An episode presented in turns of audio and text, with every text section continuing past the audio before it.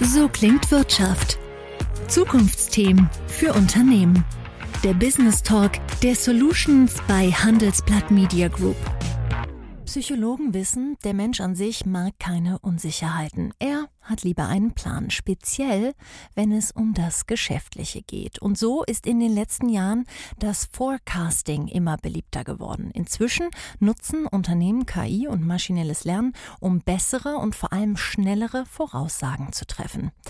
Doch wie gut sind die Systeme, wenn außergewöhnliche Herausforderungen wie der Ukraine-Krieg, eine Energiekrise oder Lieferkettenengpässe drohen? Wo stoßen sie an ihre Grenzen? Und wo setzen viele Unternehmen schlicht noch auf die falschen Kennzahlen? Darüber spreche ich heute mit zwei Gästen, die genau dieses Forecasting bei ihren Kunden begleiten und daher Chancen, aber auch Stolpersteine kennen. Herzlich willkommen, Professor Dr. Frauke Schleer van Gellekom und Dennis Kahn. Sie beide sind Planungs- und Forecasting-Experten bei PwC Deutschland. Hallo. Schönen guten Tag. Hallo. Ja, Plan wird angesichts der wirtschaftlichen und geopolitischen Schwankungen immer schwieriger. Man weiß heute nicht so richtig, was morgen passiert und gefühlt hat das zugenommen. Forecasting soll da Abhilfe schaffen.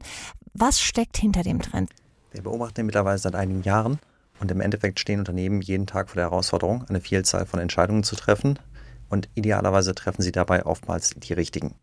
Das heißt, hinter diesem Trend sehen wir ganz klar den Wunsch, nicht nur Entscheidungsprozesse deutlich zu verkürzen, sondern auch schneller auf sich verändernde Rahmenbedingungen reagieren zu können und dementsprechend selber wieder Wettbewerbsvorteile zu schaffen.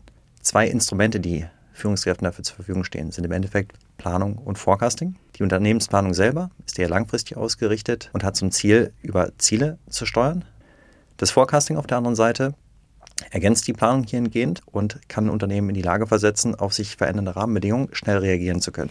In Ihrer Erfahrung, diese Planung, früher hatte man ja so fünf Jahrespläne, zehn Jahrespläne, hat sich das trotzdem verändert? Planen Unternehmen wirklich noch so weit in die Zukunft oder machen Sie so die Erfahrung, wir sprechen trotz allem jetzt eher selbst bei den Planungen von einem Jahr, zwei höchstens? Also Unternehmen planen weiterhin sehr lange in die Zukunft. Zehn Jahrespläne oder gar darüber hinaus sehen wir in der Industrie mittlerweile deutlich weniger. Pläne auf drei bis fünf Jahre, aber dennoch. Das sind meistens die Entscheidungszeiträume, die ich habe, wenn ich eine gewisse Vorlaufzeit habe, beispielsweise um Investitionsentscheidungen zu treffen oder meine verfügbaren Mittel richtig zu allokieren. Das heißt, die Unternehmensstrategie auch wirklich umzusetzen, weil sich die meisten Strategien schlichtweg nicht in einem Jahr umsetzen lassen, egal wie schnell sich die Welt dreht. Was wir sehen, ist eine deutliche Verringerung der Detailtiefe. Das heißt, man schaut in die Zukunft auf einem deutlich gröberen Niveau und wirklich nur für die entscheidungsrelevanten Einflussfaktoren und Stellgrößen und fokussiert sich unterjährig in der Steuerung sehr, sehr stark auf das Forecasting, um dann zu schauen, was hatte ich ursprünglich geplant, wie hat sich die Welt währenddessen verändert und wie reagiere ich jetzt adäquat auf genau diese veränderten Rahmenbedingungen. Und ich glaube, da sind wir schon genau bei der Gretchenfrage, nämlich dieses, ja, habe ich ja alles klasse geplant und dann kommt irgendein Ereignis, ähm, was so dann doch nicht vorherzusehen ähm, war. Die letzten drei Jahre hatten wir das immer wieder. Ähm, wie ist das, Frau Schleer van Gellekom? Ähm, ist Forecasting bei so volatilen Märkten überhaupt möglich? Ich würde äh, sogar sagen, notwendig. Also nicht nur möglich, sondern notwendig. Also ähm, tatsächlich geht es ja darum, wenn wir sehr volatile Märkte haben, wenig darum, den exakten Wert zu treffen. Ich meine, jeder Forecast ist unsicher, egal ob Mensch oder Maschine, aber es geht darum, die Unsicherheiten besser zu verstehen. Das heißt, wir sollten meines Erachtens viel weniger darüber steuern, dass wir jetzt auf eine Punktgröße kommen, sondern vielmehr die Treiber der Unsicherheit verstehen. Und gerade das kann ich eben mit Machine Learning-Verfahren machen. Ich kann besser besser herausfinden, welches sind die relevanten Einflussfaktoren, auf was soll ich schauen, was gibt mir auch eine Vorlaufzeit, um eben noch handeln zu können. Und dementsprechend äh, geht es eben nicht darum, genau vorherzusagen, sondern Unsicherheiten zu managen im Endeffekt. Und an welchen Stellen funktioniert das wirklich gut und wo stößt das in Grenzen? Ich glaube, da gibt es verschiedene ähm, Aspekte, die man sich überlegen muss. Erstmal, Geschäftsmodelle sind grundsätzlich unterschiedlich. Wenn ich im Einzelhandel tätig bin, geht es natürlich viel darum, wenn ich kurzfristig überlege, wie ist denn überhaupt das Wetter, um dann äh, die Leute sozusagen richtig einzusetzen. Einen langfristigen Wetterforecast werden wir nicht hinbekommen. Das heißt, da ist sozusagen eine kurzfristige Orientierung extrem wichtig und dabei kann man natürlich trotzdem über eine kurze Frist auch sehr, sehr gut steuern. Wenn ich jetzt einen Automobilzulieferer Zulieferer bin, habe ich ganz andere auch Fristen, auf die ich achten muss, auch viel ganz andere Einflussfaktoren. Da bin ich sehr stark abhängig von der konjunkturellen Lage, auch sehr stark von anderen Regionen weltweit. Ne, das spielt alles eine Rolle. Das heißt, sozusagen erstmal ist wichtig zu verstehen, in welchem Geschäftsumfeld befinde ich mich und da die richtigen Daten zu kennen. Und dann sind es eher die Anwendungsfelder. Und da fängt es an von, dass ich äh, Kundenabwanderungsanalysen sehr gut mit Machine Learning machen kann, dass ich aber auch meine Einsatzplanung über Prognosetools herstellen kann, bis hin zu einer sehr, sehr detaillierten Absatzmengenplanung oder auch dem Umsatz am Endeffekt. Und was natürlich jetzt in den Krisensituationen auch immer extrem wichtig war, die Liquidität zu steuern. Die Limitationen haben Sie auch so ein bisschen anklingen lassen. Wo geht's nicht? Ich glaube mal, es ist immer wichtig, dass man Faktoren, die ich gerade beschrieben habe, äh, richtig beurteilen muss. Ist es jetzt überhaupt ein Forecast, den ich mit Machine Learning Methoden machen muss? Oder gucke ich jetzt, äh, wie Dennis gerade schon gesagt hat, eher vielleicht auch drei bis fünf Jahre in die Zukunft? Da sind natürlich viel wichtiger Szenarien und Simulationen zu betrachten, als jetzt einen rein datenbasierten Machine Learning Forecast es kommt natürlich immer so ein bisschen dann an den Punkt, dass auch vor allem Mitarbeiter sich fragen, ja, werden wir dann überhaupt noch gebraucht? Ja, kann ich mit 30 Jahren Erfahrung im Sales nicht besser vorhersagen, was meine Kunden jetzt eigentlich wollen? Ich spreche doch so viel mit denen. Ähm, sicherlich auch ja Themen, die ihnen immer wieder begegnen. An welcher Stelle ist Maschine vielleicht wirklich besser als Mensch und an welcher Stelle ist es wirklich noch umgekehrt? Ja, Sie sprechen ja einen der schönsten Diskussionspunkte an, die uns im Alltag auch sehr oft begegnen. Es gab in den letzten Jahren eine Reihe von Publikationen zu genau diesem Thema, Mensch und Maschine, meistens mit dem Titel Maschine schlägt Mensch.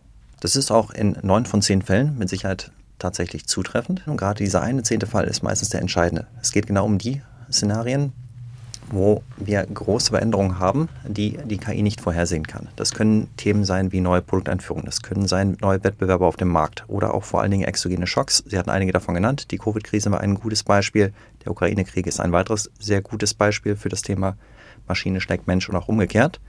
Denn in dem Fall, wo tatsächlich keine statistisch relevanten Daten verfügbar sind und man kaum Referenzdaten hat, ist der menschliche Instinkt doch noch das Steuerungsinstrument, was am Ende die zutreffendere Prognose abgeben kann. Machen wir ein ganz konkretes Beispiel. Jetzt mit der Ukraine-Krise hatten wir relativ schnell wahrscheinlich alle im Blick, dass Lieferketten gestört sein werden und dass bestimmte Märkte stärker betroffen sein werden als andere.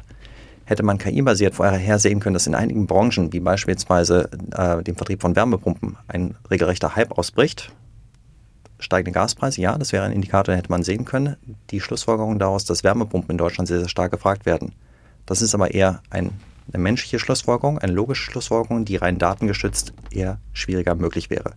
Das heißt, in dem Moment, wo ich eine Vielzahl von Forecasting-Prozessen im Unternehmen abbilden muss, muss ich sehr stark unterscheiden, was sind die Themen, die ich wirklich automatisiert forecasten kann, wo ich auch verfügbare Datenmengen und Datenqualität habe und was sind die Situationen, wo es wirklich darauf ankommt, zu überlegen, was ist eine logische Schlussfolgerung, wie könnte sich ein Wettbewerber theoretisch verhalten und wie muss ich mit neuen Rahmenbedingungen umgehen. Das heißt, je größer der Schock, desto eher schlägt der Mensch die Maschine. Ja, ich glaube, das ist ein ganz, ganz wichtiger Punkt, äh, den Dennis anspricht. Ähm, es geht ja bei Machine Learning-Verfahren immer auch darum, Muster in Daten zu erkennen und zusätzlich Signale in Daten zu haben, die ich verarbeiten kann. Wenn ich beides nicht habe, wird es extrem schwierig. Aber das in Kombination muss funktionieren.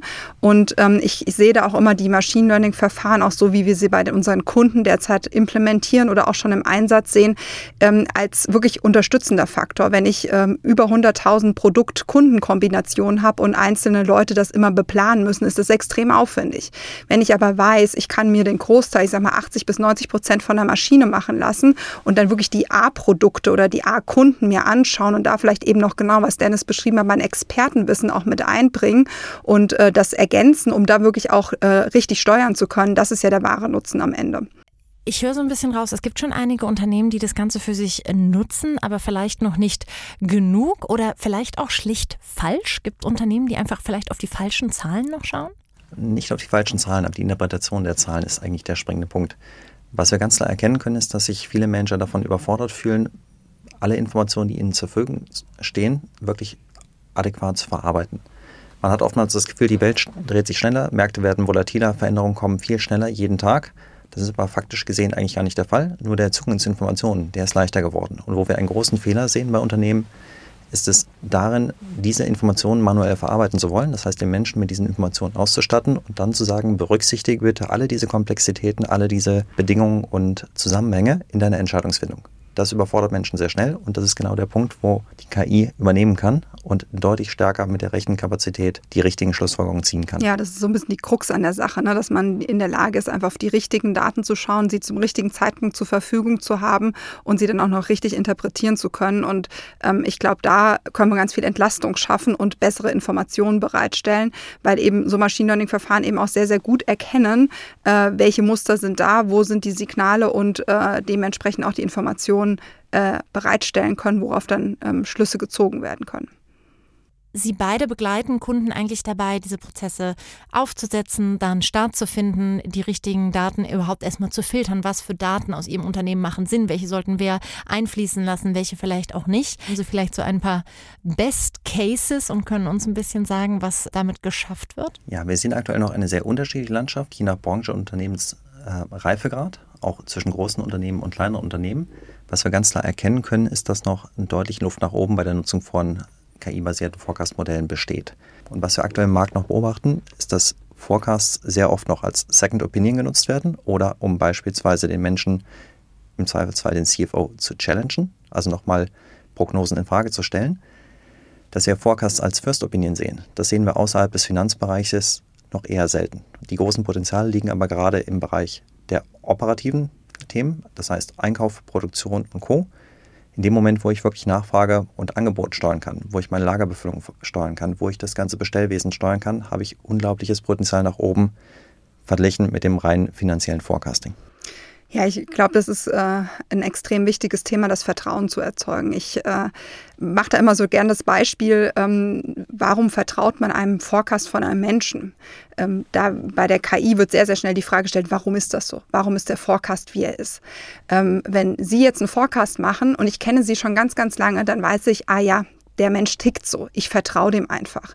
Und da wird auch nicht die Warum-Frage mehr gestellt, weil die Warum-Frage kann, wenn man ganz ehrlich ist, auch wirklich nicht gut beantwortet werden manchmal oder halt so, wie man sich gerade so fühlt. Ob das jetzt wirklich belastbar ist, ob das kausal ist, ob das datenbasiert ist das sei mal dahingestellt. Ne? Aber das ist genau der Unterschied. Ich habe eben da in dem Menschen schon das Vertrauen und wir müssen es einfach schaffen, dass wir eben der Maschine, der Technologie, das, was äh, wir da tatsächlich erschaffen, auch so weit vertrauen, dass wir auch wissen, wie tickt die Maschine ein Stück weit. Also was kann sie, was kann sie nicht und wie muss ich auch mit ihr interagieren. Genau das haben wir eben auch bei ähm, unserem Kunden FIGA, das ist ein Weltmarktführer für Installationstechnik gemacht. Da haben wir genau diese Kombination eben aus, aus Mensch und Technologie geschaffen, dass wir wir gesagt haben, die Technologie bietet einen guten Ansatzpunkt, um eben automatisierter zu forecasten, ähm, haben eine Software implementiert und der Mensch ist aber immer noch in der Lage, eben auch Anpassungen machen zu können oder selbst auch darüber zu steuern. Und äh, das begleitet durch, wie funktioniert die Technologie überhaupt, wie funktioniert so ein Forecast, wie entsteht er, wie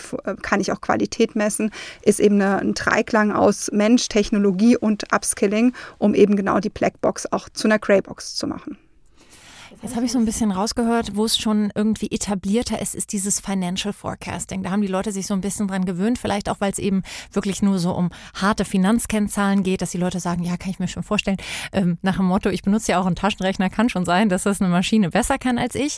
Ähm, aber was wird da in Zukunft noch möglich sein? Wohin geht da so der Trend in Zukunft? Ja, ich glaube, für mich ist der Trend, äh, geht ganz klar, wir sprechen immer von der integrierten Unternehmensplanung ähm, und äh, wir sollten vielleicht auch auch ein integriertes Forecasting denken. Also wir sind immer noch stark im Unternehmen so eine Art Legacy verhaftet. Wir denken in einzelnen Funktionsbereichen, wie beispielsweise dem Finanzbereich oder auch ähm, dem SNOP-Bereich. Auch da wird schon sehr viel maschinelles Forecasting durchaus auch eingesetzt, äh, immer in unterschiedlichen Facetten und Formen. Aber eigentlich ist es ja eine Wertschöpfungskette, die im Unternehmen entsteht. Wenn ich beispielsweise für einen finanziellen Forecast schon meine Leads nutzen kann, also das, was wirklich am Markt passiert, ähm, im Marketing, ne, was ich da für Daten verbinde und das dann sozusagen integriere oder dann auch über eine Supply Chain, über einen Cashflow denke, da wird, glaube ich, die Technologie ähm, uns extrem helfen, diese vielleicht auch manchmal etwas abgekapselten Domänen und Bereiche im Unternehmen etwas aufzulösen und dadurch Daten zugänglicher zu machen,